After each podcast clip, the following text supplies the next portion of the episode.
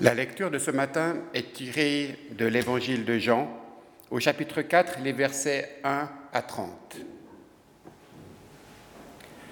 Quand Jésus apprit que les pharisiens avaient entendu dire qu'il faisait plus de disciples et en baptisait plus que Jean, à vrai dire, Jésus lui-même ne baptisait pas, mais ses disciples, il quitta la Judée et regagna la Galilée. Or, il lui fallait traverser la Samarie. C'est ainsi qu'il parvint dans une ville de Samarie, appelée Sichar, non loin de la terre donnée par Jacob à son fils Joseph, là même où se trouve le puits de Jacob. Fatigué du chemin, Jésus était assis tout simplement au bord du puits. C'était environ la sixième heure. Arrive une femme de Samarie pour puiser de l'eau. Jésus lui dit, Donne-moi à boire. Ses disciples, en effet, étaient allés à la ville pour acheter de quoi manger. Mais cette femme, cette Samaritaine, lui dit, Comment, toi qui es juif, tu me demandes à boire, à moi, une femme, une Samaritaine? Les Juifs, en effet, ne veulent rien avoir de commun avec les Samaritains. Jésus lui répondit, Si tu connaissais le don de Dieu, et qui est celui qui te dit, Donne-moi à boire C'est toi qui aurais demandé, et il t'aurait donné de l'eau vive. La femme lui dit, Seigneur, tu n'as même pas un seau, et le puits est profond. D'où la tiens-tu donc, cette eau vive? Serais-tu plus grand, toi, que notre Père Jacob, qui nous a donné le puits, et qui lui-même y a bu, ainsi que ses fils et ses bêtes? Jésus lui répondit, Quiconque boit de cette eau-ci aura encore soif, mais celui qui boira de l'eau que je lui donnerai n'aura plus jamais soif. Au contraire, l'eau que je lui donnerai deviendra en lui une source jaillant en vie éternelle. La femme lui dit, Seigneur, donne-moi cette eau pour que je n'ai plus soif et que je n'ai plus à venir puiser ici. Jésus lui dit, Va, appelle ton mari et reviens ici. La femme lui répondit, Je n'ai pas de mari. Jésus lui dit, Tu dis bien, je n'ai pas de mari. Tu en as eu cinq, et l'homme que tu as maintenant n'est pas ton mari. En cela, tu as dit vrai. Seigneur, lui dit la femme, je vois que tu es un prophète. Nos pères ont adoré sur cette montagne, et vous, vous affirmez qu'à Jérusalem se trouve le lieu où il faut adorer. Jésus lui dit, Crois-moi, femme, l'heure vient où ce n'est ni sur cette montagne, ni à Jérusalem que vous adorerez le Père. Vous adorerez ce que vous ne connaissez pas. Nous adorons ce que nous connaissons, car le salut vient des Juifs. Mais l'heure vient, elle est là, où les vrais adorateurs adoreront le Père en esprit et en vérité. Tels sont en effet les adorateurs que recherche le Père. Dieu est esprit, et c'est pourquoi ceux qui l'adorent doivent l'adorer en esprit et en vérité. La femme lui dit, Je sais qu'un Messie doit venir, celui qu'on appelle Christ. Lorsqu'il viendra, il nous annoncera toutes choses. Jésus lui dit, Je le suis, moi qui te parle. Sur quoi les disciples arrivèrent. Ils s'étonnaient que Jésus parlât avec une femme. Cependant, personne ne lui dit Que cherches-tu? ou pourquoi lui parles-tu? La femme alors, abandonnant sa cruche, s'en fut à la ville et dit aux gens Venez donc voir un homme qui m'a dit tout ce que j'ai fait. Ne serait-il pas le Messie? Ils sortirent de la ville et allèrent vers lui. Amen.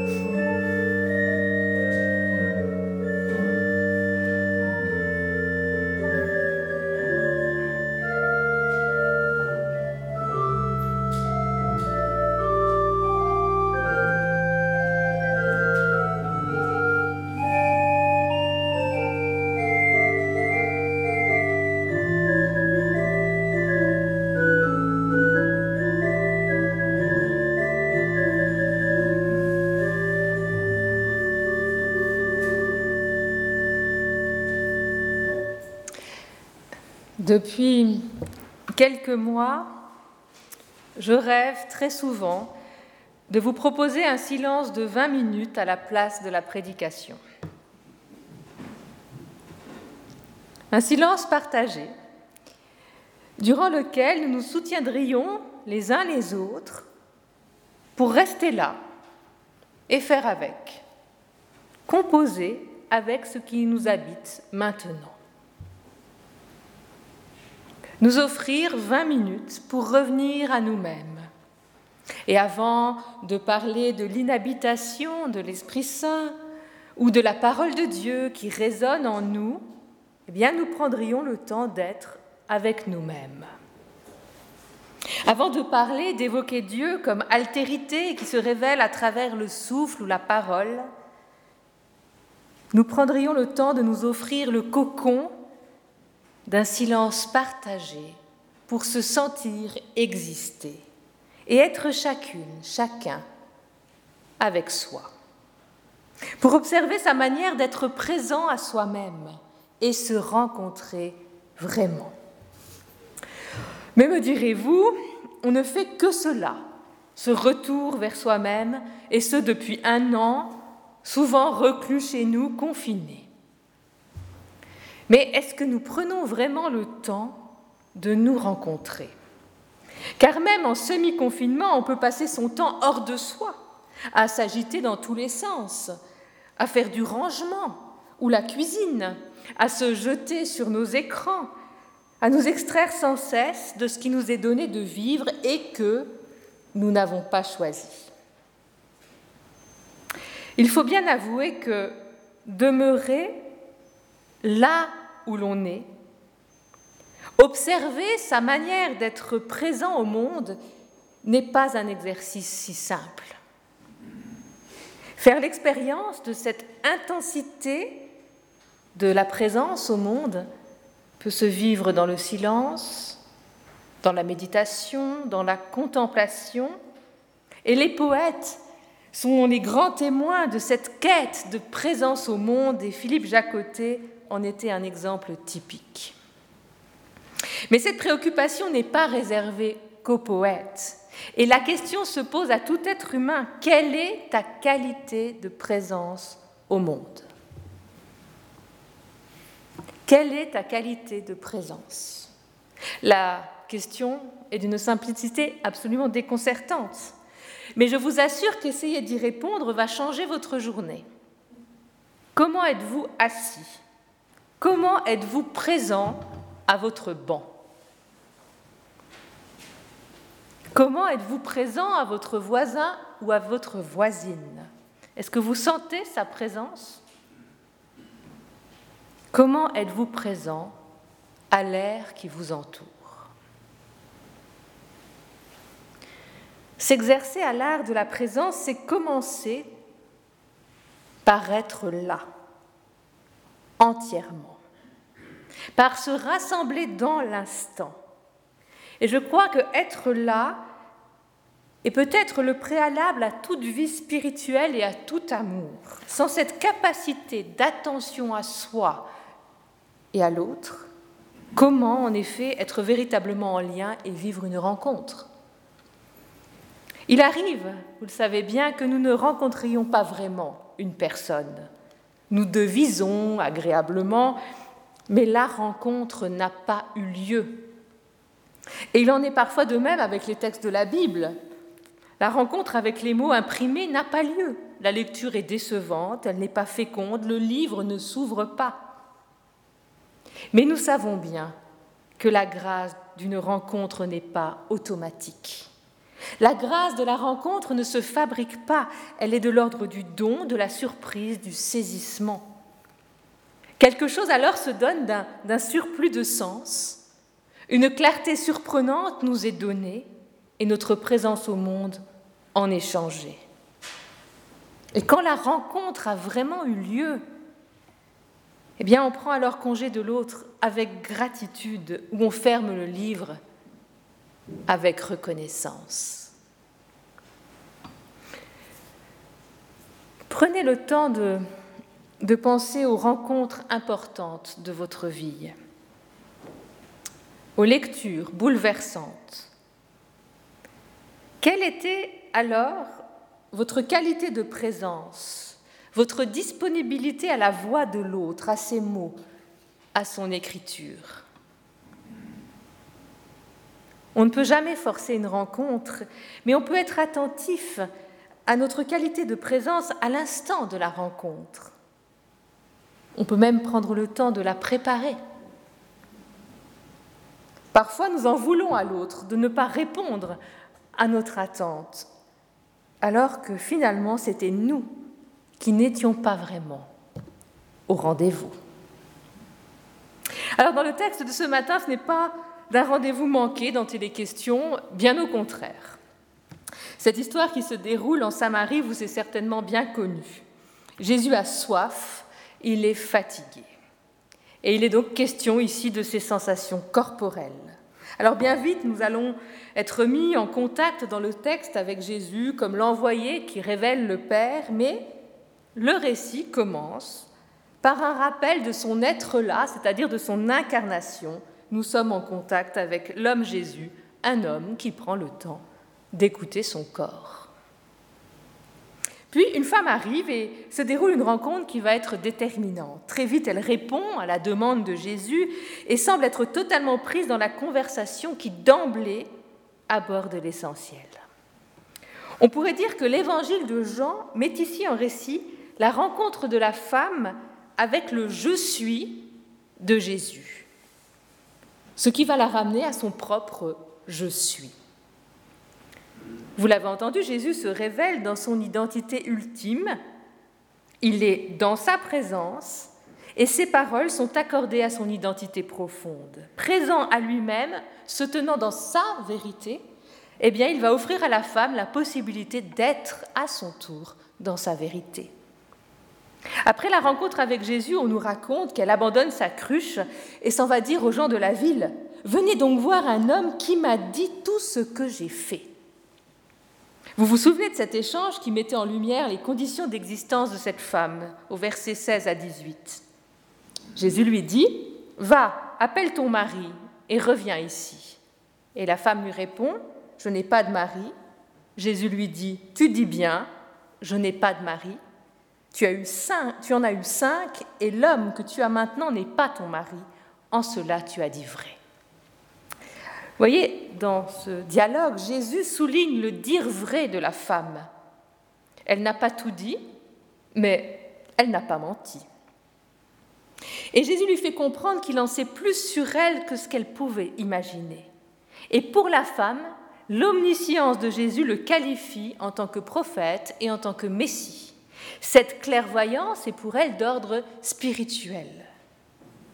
Et alors que la Samaritaine et Jésus ont une discussion théologique qui culminera sur la thématique de l'adoration de Dieu en esprit et en vérité, vous avez bien compris que ce qui se joue dans leur rencontre de personne à personne est justement de l'ordre de la vérité. Et il me semble que les rencontres telles qu'elles sont racontées dans les évangiles, eh bien, dans les rencontres de Jésus avec des hommes, avec des femmes, très souvent, Jésus, par sa qualité de présence à l'autre, ouvre un espace de vérité possible. Présence, vérité du lien, n'est-ce pas ce que Jésus offre finalement à ses interlocuteurs? Puis souvent, nous le savons, le dialogue de Jésus avec la personne qu'il rencontre en vérité se double d'une dimension thérapeutique qui se traduit par le recouvrement d'un corps sain. La guérison ici est donc comme liée à cette qualité de présence de Jésus, à la vérité du lien qui se noue dans la rencontre à l'autre. Et c'est un aspect que je trouve très touchant. Jésus, en entrant en relation avec les personnes qui l'entourent, offre un espace où il est possible d'accueillir ce qui est. Et vous l'avez entendu avec la femme samaritaine, il n'est pas dans le jugement. Il entre en contact avec elle, il sait tout ce qu'elle a fait, et au lieu de creuser le fossé social, le fossé religieux et le fossé de genre qui, nous le savons, les séparent, au lieu de nourrir la division, Jésus ouvre un autre espace de rencontre où ni lui ni elle ne s'encombrent des masques sociaux, religieux ou de genre. Sous le soleil de Samarie, près du puits, est mise en lumière alors ce qui est de l'ordre de l'essentiel, à la fois si intime et si universel. Jésus permet à la femme de s'ouvrir à la dimension spirituelle de son existence, à son être profond. Il est si rare de vivre de telles rencontres, même dans des relations thérapeutiques. Parce que finalement, eh bien, il est assez rare de rencontrer des personnes qui sont vraiment là.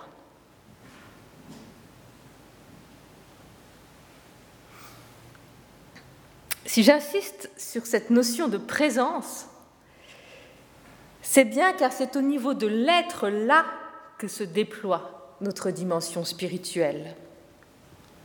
S'il s'agit, comme le dit notre texte de ce matin, d'adorer Dieu en esprit et en vérité, grâce à la révélation de Jésus, son envoyé au cœur du monde, eh bien cela ne peut être qu'au risque de cette ouverture à notre propre vérité.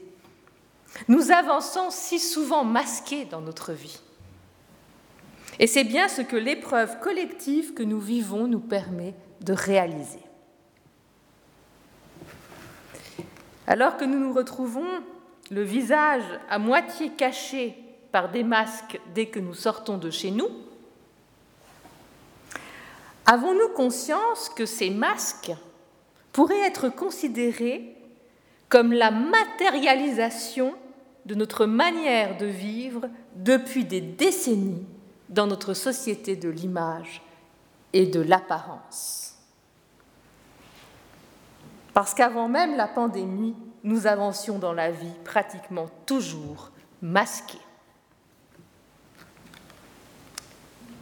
Il faut sauver les apparences, il faut travailler sur son image, que ce soit pour améliorer un selfie ou pour rester dans la course à l'efficacité. Il fallait sans cesse, avant la pandémie, bien se maquiller le visage et le cœur. Qui parmi vous n'a jamais eu l'impression d'étouffer sous le masque des apparences et des illusions? Il est si rare de pouvoir fendre l'armure, de se détendre, de ne pas toujours être sur ses gardes face au regard des autres. Mais on sait bien que être soi-même, assumer qui l'on est vraiment, assumer son désir n'est pas sans risque. Et très souvent, la peur du jugement et du rejet nous empêche de laisser tomber le masque. Oui, il faut bien l'avouer, il y a finalement très peu de lieux qui nous offrent cette occasion. Il y a très peu de relations ou de liens assez aimants et solides qui nous permettent d'être accueillis dans notre être. Il me semble que dans notre société, nous vivons tout le temps sous pression. Avez-vous entendu ce slogan très à la mode actuellement? Soyez la meilleure version de vous-même. Je vais vous aider à être la meilleure version de vous-même, autant au niveau de l'alimentation que du régime spirituel. Mais sur quoi repose cette injonction? Alors qu'on veuille s'améliorer, changer, progresser, c'est légitime, et je serai la dernière à vous en dissuader. Mais si le moteur du changement est de pouvoir enfin s'accepter parce qu'on a du mal à supporter la version actuelle de soi-même, ben, c'est terrible. Parce que le désamour de soi ne peut pas être le moteur d'un réel changement. Il faut déjà s'aimer ou se savoir aimer pour avoir le courage de changer. Et vous le savez bien, quand on a du mal à s'accueillir soi-même, on est rarement présent, on est rarement avec soi parce qu'on se fuit en permanence. Mais pourquoi n'y a-t-il pas à l'école des cours d'acceptation de notre humanité? Qui nous apprendraient à être d'abord nous-mêmes Et si vous étiez d'abord vous-même, totalement, avec vos nombreuses qualités, avec vos potentialités multiples, avec votre singularité, mais aussi certainement votre lot de souffrances, de trucs pas encore réglés et vos défauts récurrents. Et si vous pouviez être simplement la version humaine de vous-même, sans avoir besoin de filtres ni de faux semblants. Et si nous pouvions apprendre à être là, comme nous sommes, nous accepter tels que nous sommes. Vous le savez, d'aucuns font du temps leur allié et vieillissent avec bienveillance. Ils s'apprivoisent avec tendresse. Ils se connaissent de mieux en mieux. Mais d'autres, au contraire, continuent à entretenir du ressentiment envers eux-mêmes. C'est compréhensible parce que se pacifier n'est pas une mince affaire. Mais je pense que se pacifier commence par l'école de la présence à soi-même et cette forme d'humilité radicale qui est si bien exprimée dans ce poème de Jacques que j'avais à cœur de vous partager ce matin. Jacques a écrit un poème qui s'intitule L'ignorant. Plus je vieillis et plus je crois en ignorance. Plus j'ai vécu, moins je possède et moins je règne. Tout ce que j'ai, c'est un espace tour à tour enneigé ou brillant, mais jamais habité. Où est le donateur, le guide, le gardien? Je me tiens dans ma chambre et d'abord je me tais. Le silence entre en serviteur, mettre un peu d'ordre. Et j'attends un, les mensonges s'écartent. Que reste-t-il? Que reste-t-il à ce mourant qui l'empêche si bien de mourir? Quelle force le fait encore parler entre ces quatre murs? Pourrais-je le savoir, moi, l'ignare et l'inquiet? Mais je l'entends vraiment qui parle et sa parole pénètre avec le jour, encore que bien vague.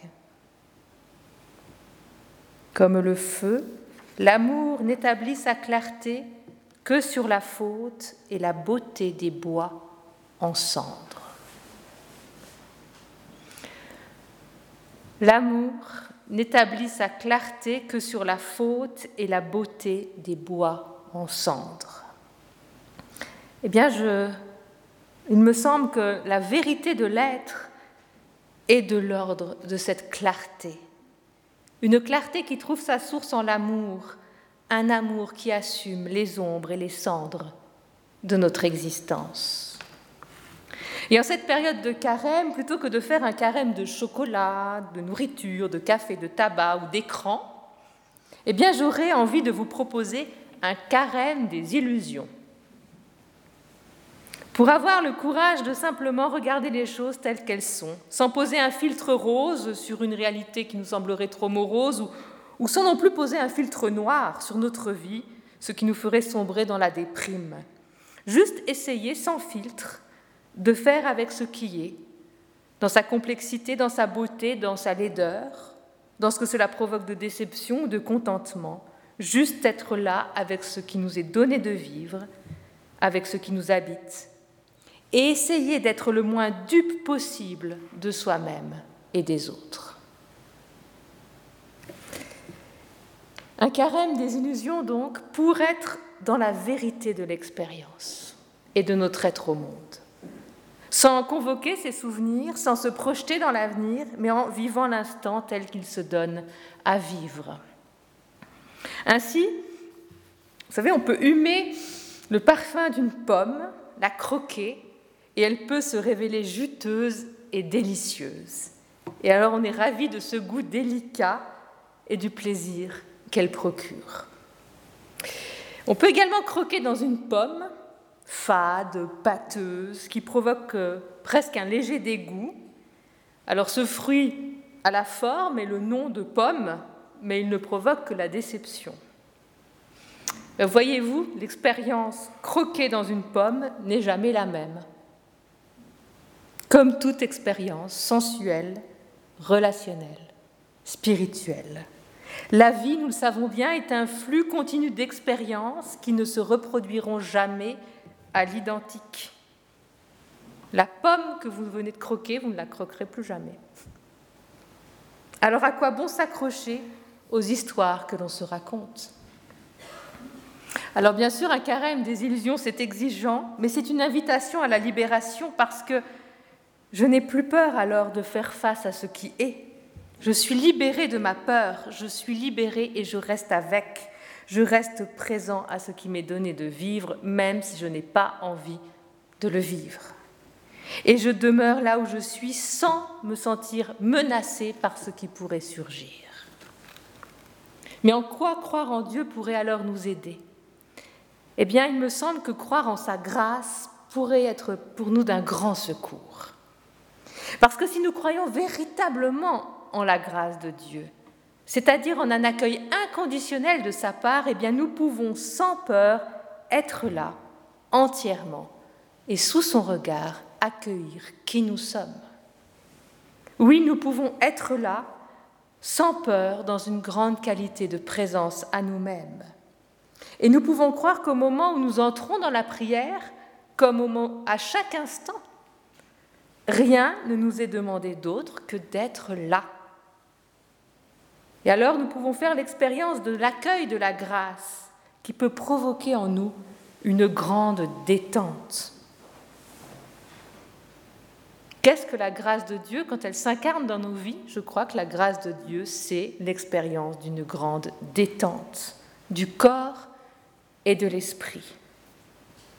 Parce que quand nous vivons réellement de la grâce de Dieu, eh bien nous pouvons alors respirer amplement et goûter à la joie d'être en lien avec la source de notre vie. Amen.